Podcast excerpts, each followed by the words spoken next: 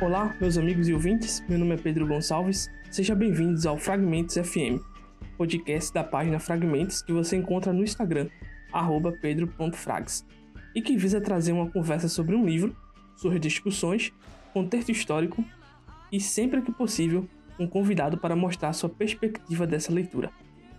No nosso primeiro episódio, trago a discussão do livro Sentimento do Mundo, de Carlos Drummond de Andrade. Veremos as discussões presentes na leitura, como ela dialoga com a história do Brasil e do mundo no período, e teremos uma breve entrevista com Igor Miranda, sócio e editor da editora Pinardi, e a pessoa por trás da página A Estante em Mim no Instagram, que mistura arte e literatura através de padrões de cerâmica. Ele vai falar sobre suas experiências acerca da leitura desse livro. Vamos nessa?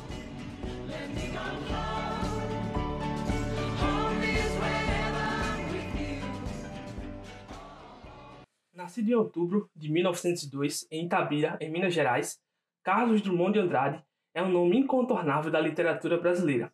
Sua contribuição é vasta o suficiente para que nem seja necessário traçar um perfil biográfico do autor. Afinal, desde os anos finais do ensino fundamental, somos apresentados a um autor prolixo, criativo, que sabe usar como ninguém o cotidiano em que vivia para realizar poemas que podiam ser estudados tanto na estrutura da poesia e seu contexto literário, como em interpretações de textos, para que o aluno buscasse muitas vezes sem sucesso compreender o que ele queria falar. Foi nesse contexto que eu conheci Drummond.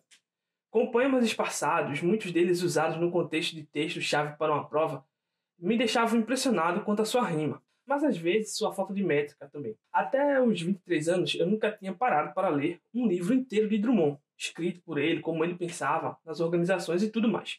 E foi essa busca de sanar essa dívida que li no 1 de janeiro deste ano, Sentimento no Mundo, que foi o terceiro livro publicado pelo autor em 1940, um ano bastante conturbado da história mundial e também pessoal do Drummond. A fascinação foi instantânea. Em apenas um dia, eu tinha lido o livro inteiro. É uma experiência muito boa, quando o livro te ganha e você não consegue largar, sabe? Apesar disso, nem tudo foi fácil. Alguns poemas, como o próprio que dá título ao livro, Sentimento no Mundo, abre a coletânea enfim, foi necessário mais que uma leitura. Outros poemas, como Tristeza do Império, quanto mais se lia, mais camadas encontrava, e que revelava, segundo Murilo Marcondes de Moura, autor do pós-fácil edição, uma dimensão ao mesmo tempo pessoal e nacional de Drummond. Pessoal, porque estava intimamente ligado à sua mudança de ares, saindo de Minas Gerais e indo ao Rio de Janeiro. E nacional, por captar resquícios do maior trauma coletivo do século XIX da história do Brasil e, quiçá, da América do Sul, que é a Guerra do Paraguai.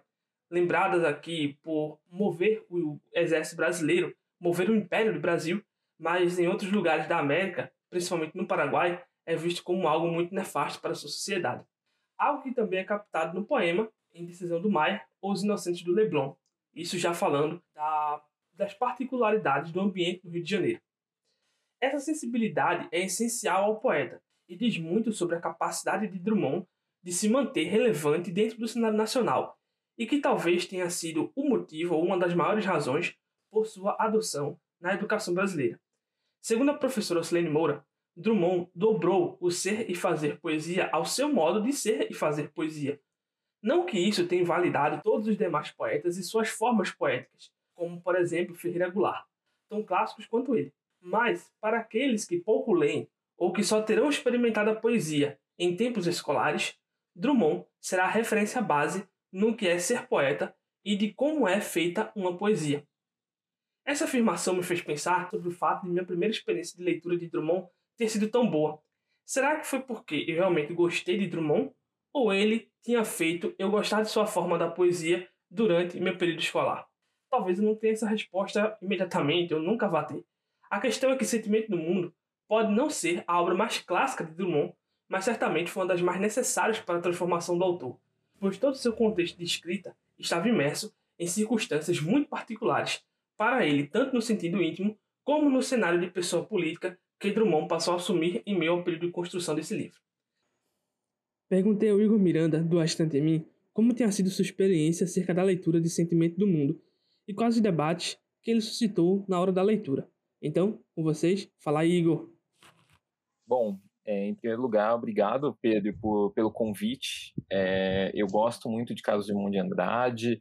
Eu tenho é, lido mais, eu tenho me empenhado um pouco mais na obra do, do Carlos Drummond nos últimos anos. Mas eu acho interessante traçar esse paralelo. Eu acho que muitas pessoas tiveram contato com o Carlos Drummond da mesma forma que eu tive, né? Então, primeiro é, no, no, ensino médio, eu acho que a gente tem até um nível, um bom nível de atenção com o Carlos Drummond de Andrade no ensino médio. O Sentimento do Mundo e a Rosa do Povo estão em diversos vestibulares pelo Brasil. Então, eu li Sentimento do Mundo quando eu tinha os meus 17 anos, né? E, e, estudei vários dos poemas durante o ensino médio. Mas, bom, eram tempos diferentes, a gente não tinha ainda dimensão, eu ainda não tinha, não era um leitor de poesia na época, né? Então, para mim, enfim, não entendia o tamanho de Carlos de de Andrade. Sabia que era um nome grande, mas não entendia muito bem o porquê. É, se a gente corta um pouco do futuro, 10 anos ali para o futuro, foi mais ou menos o período que eu voltei a ler mais, né? principalmente ler mais ficção.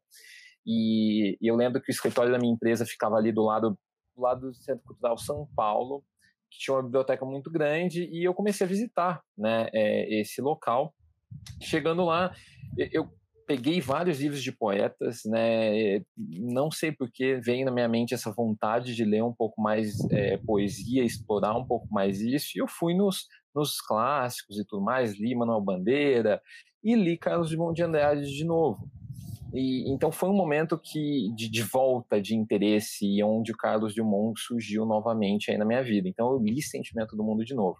Se a gente parar para pensar, 2017, 2018, é, a gente já estava no meio de uma crise, o Bolsonaro já surgia como candidato ali que poderia ser eleito, mas eu acho que ainda existia um, uma determinada esperança dentro da gente de que isso não aconteceria de fato, né?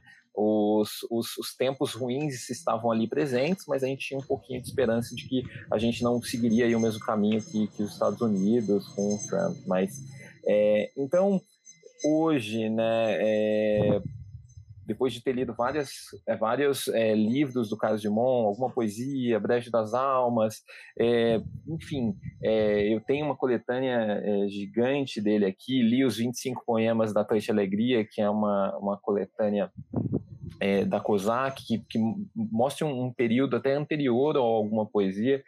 É, esse meu, essa minha vontade de, de descobrir mais Drummond é, foi só aumentando e ler Sentimento do Mundo agora, nas condições em que estamos, no momento histórico que estamos, né, com o Bolsonaro no poder há algum tempo, no meio de uma pandemia, onde que, que mostrou mais ainda o quão é, despreparado e o quão pessimista, né, esse nosso sentimento em relação a, a tudo que está acontecendo no Brasil, eu acho que o, o, sentimento do mundo cabe muito bem nesse nosso momento histórico. Então, ler o sentimento do mundo agora, passar por esses poemas, né, tentar entender, cara, o que, que o Drummond estava sentindo naquele momento onde o Brasil estava é, no meio da ditadura do, do Estado Novo, as guerras mundiais, a Segunda Guerra Mundial é, já tinha começado ali em 39, né? Ele escreveu isso no final da década de 30, mas quando ele lançou em 40, a Segunda Guerra já estava é, acontecendo. Então, é, o que é esse Drummond, né? O que é esse Drummond que, que começa a pensar e se vê no meio desse mundo que está acabando, que está, enfim, caindo. Então, assim, relendo os poemas, eu acho que tem vários pontos é, importantes. Bom, fazendo a releitura de Sentimento do Mundo agora, é, é muito legal porque vários dos poemas aqui são poemas muito famosos da carreira do Drummond, né? Então tem a elegia, tem o sentimento do mundo que abre, né? E, de certa forma dá o tom de fato desse, desse pessimismo, do momento de guerra e tudo mais. Tem outros temas que eu acho super relevantes, porque a gente está falando de um Drummond que é, saiu né, de Minas, saiu de Itabira, Belo Horizonte, veio para o Rio de Janeiro. É, como que é essa condição dele né, nesse espaço muito mais urbano agora? Então, o, o segundo poema né, de, do livro é o Confidência do Itabirano. E, e, e, esse poema é muito bonito e é um dos meus favoritos, inclusive, do livro, porque ele fala, é, dá para sentir um pouco, né, esse sentimento do tive ouro, tive gado, tive fazendas e agora só tem uma fotografia na minha parede. Confidência do Itabirano. Há alguns anos vivi em Itabira, principalmente nasci em Itabira. Por isso sou um triste, orgulhoso, de ferro. 90% de ferro nas calçadas, 80% de ferro nas almas. E esse alinhamento do que na vida é prosperidade e comunicação. A vontade de amar que me paralisa o trabalho vem de Itabira, de suas noites brancas, sem mulheres e sem horizontes. E o hábito de sofrer de tanto me diverte. É doce herança itabirana. De Itabira trouxe prendas diversas que ora te ofereço. Esta pedra de ferro, futuro aço do Brasil. Este São Benedito do velho santeiro Alfredo Duval. Este couro de anta estendido no sofá das salas de visitas. Este orgulho, esta cabeça baixa. Tive ouro, tive gado, tive fazendas. Hoje sou funcionário público. Itabira é apenas uma fotografia na parede, mas como dói. Acho que qualquer pessoa que saiu do interior e foi para um ambiente né, mais é, urbano, é, começa a sentir isso. E eu acho que, de certa forma, a melancolia do, do Drummond, esse pessimismo que ele tá, começa a ter em relação ao mundo, sai também dessa sensação. Eu acho que São Paulo, é, eu acho basta ver um filme né, é, brasileiro gravado em São Paulo e aqueles prédios, as pessoas andando, e você sente meio que aquela melancolia, aquele sentimento, a solidão né, em meio a, a todo o povo. Acho que o Drummond ele acabou sentindo, sim, um pouco disso é, assim que ele se mudou para o Rio de Janeiro. E eu acho que a Confidência do Itabirano é um poema que, que fala sobre diversas, diversos pontos, fala um pouco sobre a questão da não só a urbanização, né, mas eu acho que tem a questão da industrialização do Brasil também, tem a questão da, da dessa substituição de importações que aconteceu é, ali no final da década de 20, começo da década de 30, depois do, do, do crash lá de de Nova York. Então, eu acho que ele traz temas, né? Esse é um livro que trabalha com o presente. Ele fala, né, em, em, um dos poemas dele, essa coisa do, do olhar sobre o presente. Eu acho que quando você está é, num momento de pessimismo intenso, é difícil, né, projetar o futuro. É igual a, o momento que nós estamos, sabe? Eu acho que tipo, a gente tenta ter um presente melhor. É difícil você ficar pensando no futuro. O que a gente quer, óbvio, é a vacina, mas, é tipo, é, além disso, eu acho que a gente fica um pouco preso nessa questão de como vemos o futuro, né? E eu acho que ele traz é, é, muito disso.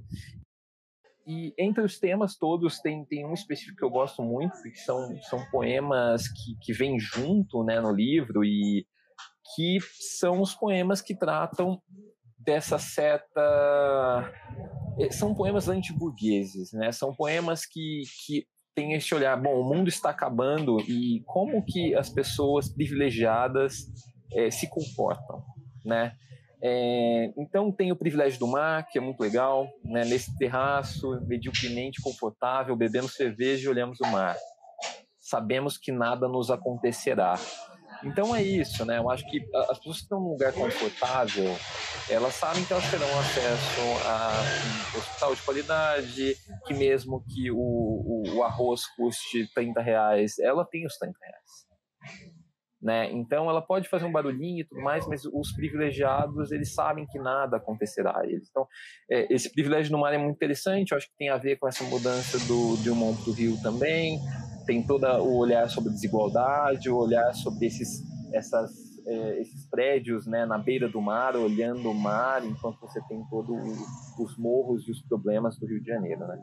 É, Inocentes do Leblon, do Leblon também, mesma coisa. É, eu acho que tem muita essa coisa, sabe? Sabe essas matérias de jornais que, que nunca consideram um rico como traficante, né? É tipo estudante é, vende droga, sabe? Tipo nunca, nunca o, o, a pessoa privilegiada ela, ela é vista de uma maneira negativa. Então esse Inocentes do Leblon ele me, me lembra um pouco disso.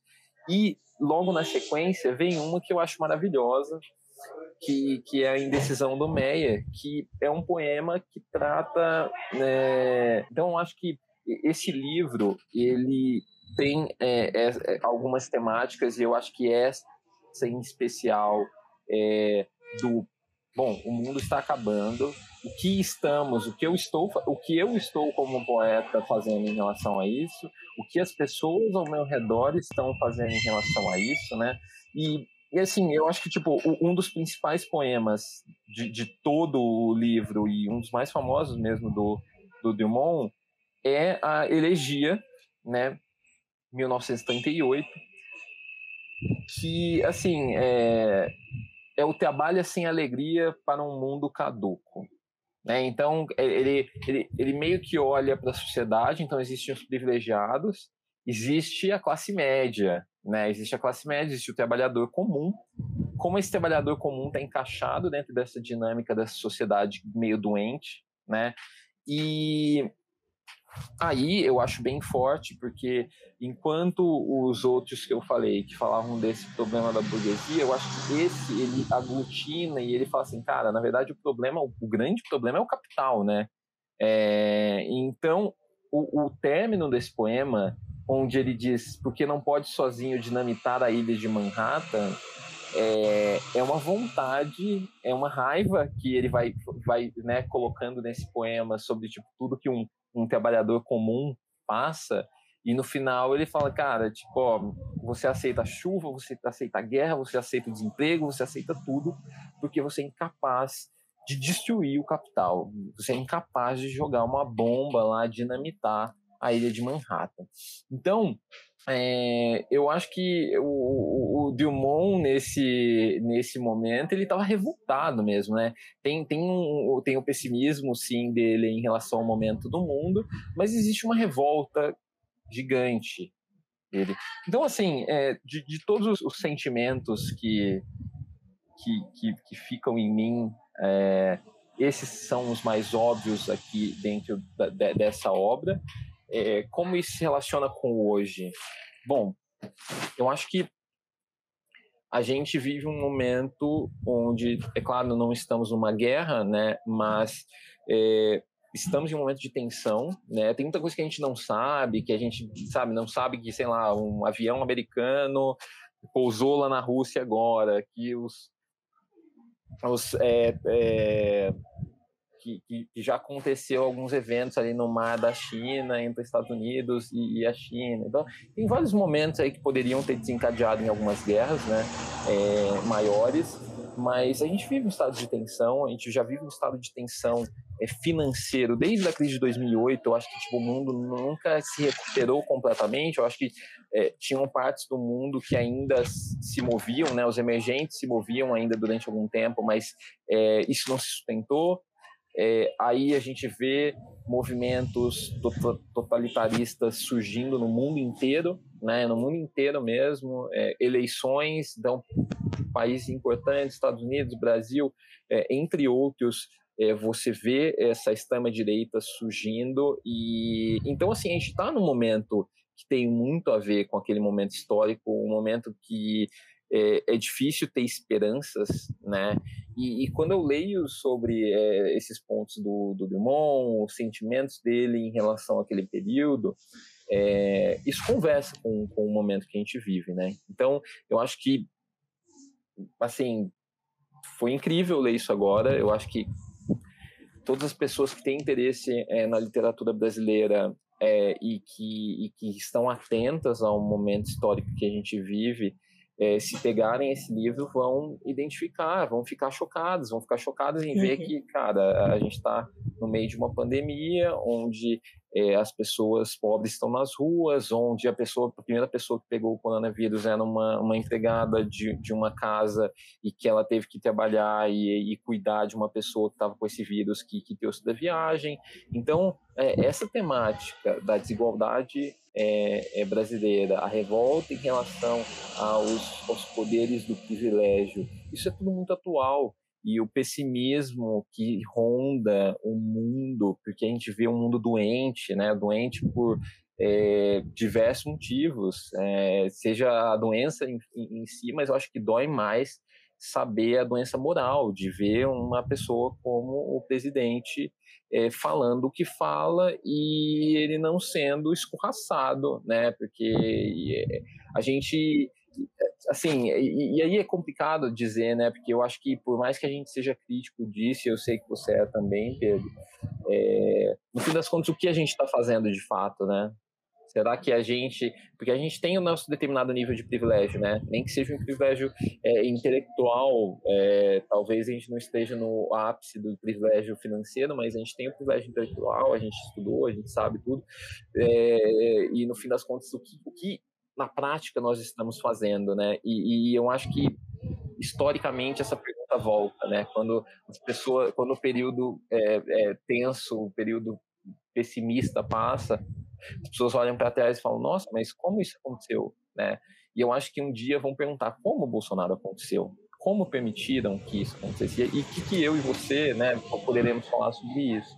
Então, é, eu acho que, tipo, ler essas coisas é, do Dumont, ver que a gente já passou por isso, eu não sei o que, que me faz sentir, sabe? Eu não sei se é, me, me, deixa também mais pessimista, mas, de certa forma, é, de certa forma, eu não sei, o sentimento que eu tenho, como o sentimento dele é um pouco de raiva também, não é só o pessimismo aceito, é o pessimismo, cara, estou rindo disso e estou usando a minha voz para expor isso eu acho que também traz um pouco de força, sabe? Então, a sensação que eu tenho após a leitura, nessa terceira, quarta leitura que eu tenho dele é, é de força, né? É, não sei o que sairá disso, mas eu acho que independente de qualquer coisa, independente de qualquer ação prática que, que possa é, sair, eu acho que é um livro que vale e que deve ser lido no, no momento em que nós vivemos hoje.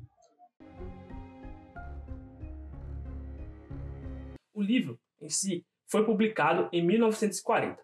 Humberto Werneck, um dos maiores especialistas da obra drumondiana no Brasil, cita que os poemas presentes nessa seleção provavelmente começaram a ser escritos ainda durante 1934 ou possivelmente no início de 1935, pois a data fica próxima da publicação de Breves das Almas, que foi publicada em 34. Ou seja, durante seis anos, Drummond fica sem publicar seus poemas, dedicado também a outros projetos. Esse período define duas mudanças na postura e na vida do autor. A mudança de postura tem a ver com o tom usado por ele nas suas primeiras obras publicadas. Devido à herança poética francesa e à literatura do pós-guerra, porque até então a Primeira Guerra Mundial ainda não tinha uma segunda para definir como primeira, a sua literatura tinha um tom mais íntimo, voltado para o indivíduo, para si mesmo, na busca da compreensão de seus pensamentos. E essa tradição literária podia ser remontada a clássicos do modernismo, como Ulisses, de James Joyce, e Mrs. Dalloway, de Virginia Woolf. Esse mundo interior é abalado pela primeira mudança de Drummond para o Rio de Janeiro, como já mencionamos, e depois pelas mudanças políticas ainda mais graves de um Brasil já suficientemente conturbado. Congresso Internacional do Medo. Provisoriamente não cantaremos o amor, que se refugiou mais abaixo dos subterrâneos. Cantaremos o medo que esteriliza os abraços. Não cantaremos o ódio, porque esse não existe. Existe apenas o medo, nosso pai e nosso companheiro. O medo, grande dos sertões, dos mares, dos desertos, o medo dos soldados, o medo das mães, o medo das igrejas. Cantaremos o medo dos ditadores, o medo dos democratas. Cantaremos o medo da morte e o medo de depois da morte. Depois, morreremos de medo, e sobre nossos túmulos nascerão flores amarelas e medrosas. Desde 1808, o Rio de Janeiro passa a ter uma relevância dentro do cenário nacional, e isso é reforçado com a chegada da República em 1889. O novo regime político iria se firmar sobre a égide da modernidade, buscando fazer do Rio uma cidade cosmopolita por excelência, e esse processo levou a episódios importantes da história do Brasil, como por exemplo a revolta da vacina. Pois o Rio de Janeiro era uma cidade que tinha dentro do seu território os três entes da federação: o governo municipal, o governo estadual e o federal. O mais recente desses episódios foi auto-intitulada Revolução de 30, promovida por Getúlio Vargas, em resposta ao desarranjo político da República do Café com Leite. Esse episódio é importante porque dele surgem algumas demandas no Brasil, como a necessidade de uma nova Constituição, que Vargas empurrava com a barriga, embora tenha prometido o que gerou alguns protestos, alguns mais democráticos do que outros, e que poderiam gerar até um podcast à parte. Essa pressão faz com que, em 1934, seja promulgada a nova Constituição Federal. Porém, nem tudo são flores nesse lado do Atlântico. Segundo o historiador Oscar Vilhena, a Constituição de 1934 tinha uma série de fraturas democráticas, e também republicanas. Suas instituições não eram fortes o suficiente para equilibrar o jogo democrático, e muito menos para impedir que o presidente pudesse ortogar alguns poderes que não lhe pertenciam. E esses problemas são a margem de manobra que em 1937 Vargas vai ter para dar mais um golpe, intitulando agora de o Estado Novo. Um Estado Novo que, segundo as historiadoras Lilia Moritz Schwartz e Heloísa Morgenstern, dessa vez era um regime declaradamente autoritário e se pretendia um fascismo tupiniquim, como elas falam em Brasil, uma biografia. Em Minas Gerais, a década de 30 tinha revelado a fratura de um mundo pós-guerra, que não estava se sustentando, desde o campo econômico e político, vendo a ascensão de regimes autoritários que invadem o imaginário do século XX. A Itália fascista de Mussolini e a Alemanha nazista de Hitler chegaram a gozar de algum prestígio no cenário internacional, por serem a resposta firme e regulada às derrocadas do sistema em crise. Em outras palavras, a resposta dada por esses dois ditadores eram vistas como alternativa àquilo que estava dando errado, tanto a economia como a democracia, ao comunismo e até mesmo uma resposta à autoestima nacional, que até aquele momento estava muito enderrocada, principalmente na Alemanha, que herdou todos os ônus da Primeira Guerra Mundial. Era esse o novo jeito de fazer política que inspirava o Estado Novo, um Estado moderno, que rompia com as coisas antigas e que por isso mesmo era revolucionário. Isso fica emblemático em uma charge feita por um americano chamado William Adrian Compton. Em 1938, ele cria um, um mapa que seria utilizado para explicar a situação da Europa e da América no sentido do, da política. E esse mapa é intitulado de Carriers of the New Black Plague. Na tradução é, pessoal, seria mais ou menos como os carregadores da nova peste negra. Esse mapa ele é muito importante para a gente perceber o cenário em que o Brasil estava localizado no mundo. Ele mostra o, o, o mapa mundi, como nós conhecemos no plano de Mercator, e você tem os países, todos divididos a partir das suas é, fronteiras políticas. Os países que estão em amarelo são os países livres, aqueles que são tidos como democráticos. Existem alguns países em cinza, em que, segundo o autor da obra, são países em que existem algumas pressões contra liberdades individuais e até mesmo da livre imprensa. E os que estão em preto são os países que estão abertamente em ditadura. Destaque para a União Soviética, que já tem dentro do seu território a face do seu ditador Stalin, e muitos países, desde o chifre da África até a China, Japão, indo para a Alemanha e a Itália, como sendo os principais líderes desses movimentos, mas algumas coisas interessantes, como na Península Ibérica, Portugal e Espanha, fazem parte desse sistema de, de ditadores, e na América do Sul, o Brasil é o único representante de um país liderado por um ditador, que no caso era Getúlio Vargas. Em 1939, a Segunda Guerra é deflagrada e escancara ainda mais as intenções fascistas, forçando o posicionamento de outras autoridades internacionais. Essa conturbação não era uma realidade tão longe do Brasil, visto que a repressão e a censura de Getúlio Vargas andavam de vento em polpa, colocando em xeque autores como Graciliano Ramos e Jorge Amado. Este último teve seus livros queimados em uma fogueira ao ar livre. A fim de estabelecer a sua visão de ideal da literatura adequada para fomentar o patriotismo brasileiro e a construção de uma cultura nacional homogênea, Vargas liberou a mão geral para poder sufocar pessoas que tivessem uma voz contrária àquilo que ele pregava como sendo ideal do Brasil. É nesse contexto que Drummond vai ter a sua mudança de postura. No seu pós-fácil, Marcondes Moura cita o seguinte: A rigor, a experiência da guerra está praticamente ausente do livro, embora ele tenha sido impresso como consta na primeira edição, em 16 de setembro de 1940, mais de um ano depois do início da Segunda Guerra Mundial, num momento já suficientemente dramático para o mundo, em que a Europa Ocidental, com exceção da Inglaterra, havia sucumbido às forças nazistas, inclusive a França, tão próxima, afetiva e culturalmente de Drummond e de outros intelectuais brasileiros do período. Ocorre que Sentimento do Mundo é antes um livro de tomada de consciência do que de adesão franca às lutas do mundo. É um livro ainda de interiores, em que se processa o ajuste de contas do sujeito consigo mesmo, anterior à sua saída para a rua, que é, como se sabe, uma posição fundamental do eu lírico na poesia de Drummond. Sentimento do Mundo chega a ser, portanto, o resultado da reflexão do papel do poeta, que Drummond faz sobre si mesmo, algo que culminará na publicação de A Rosa do Povo, livro que é considerado clássico na obra de Drummond. Mediante as contradições de seu tempo, Drummond percebe que falar do seu ciclo íntimo não é suficiente para dar sua contribuição ao mundo. Toda palavra que sai da nossa boca tem por interesse ecoar no mundo, de alguma maneira, para que aquilo que preenche nossas mentes possa ganhar materialidade no real. E é isso que deseja Drummond em seu livro. E isso só é possível mediante o ganho de consciência do autor que compreende algo inevitável. Para estar no mundo e querer atuar no mundo, é preciso assumir posições políticas. A diferença é que há quem prefira abrir mão de suas convicções e seus ideais e há os que não desejam fazer isso. O livro de Drummond levanta um debate que ainda hoje emerge às vezes nas redes sociais. Ah, se você é X coisa, você não pode se envolver com política. Se você é jogador, não pode.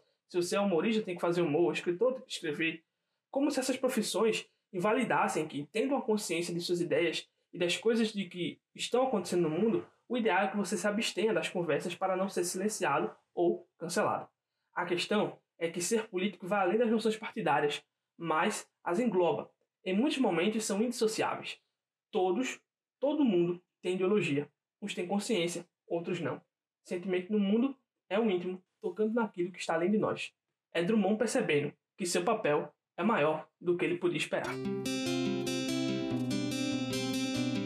Ao final de cada Fragmentos FM, indicaremos uma leitura que pode ou não ter a ver com o livro discutido. E a dica de hoje é o livro Desatino da Rapaziada, do escritor Humberto Werneck, que passa pelo interior de Minas Gerais, investigando as raízes de um período muito próspero em produção cultural que se projetou para o cenário nacional.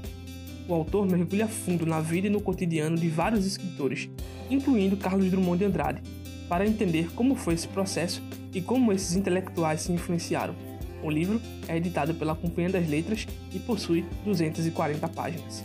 Fragmentos FM surgiu enquanto projeto da extensão do meu Instagram. Nele eu trago o dia a dia das minhas leituras e faço considerações e resumos sobre elas. Já o podcast é o espaço onde eu posso trabalhar melhor a discussão dessas leituras a partir das minhas experiências e conhecimentos prévios. E sempre que possível, trarei outras perspectivas para dialogar com a minha e assim enriquecer a análise do texto. Você pode apoiar essa iniciativa compartilhando para mais pessoas, sugerindo temas e leituras também, bem como doando através da chave Pix na descrição do episódio. Espero que tenha gostado e até a próxima.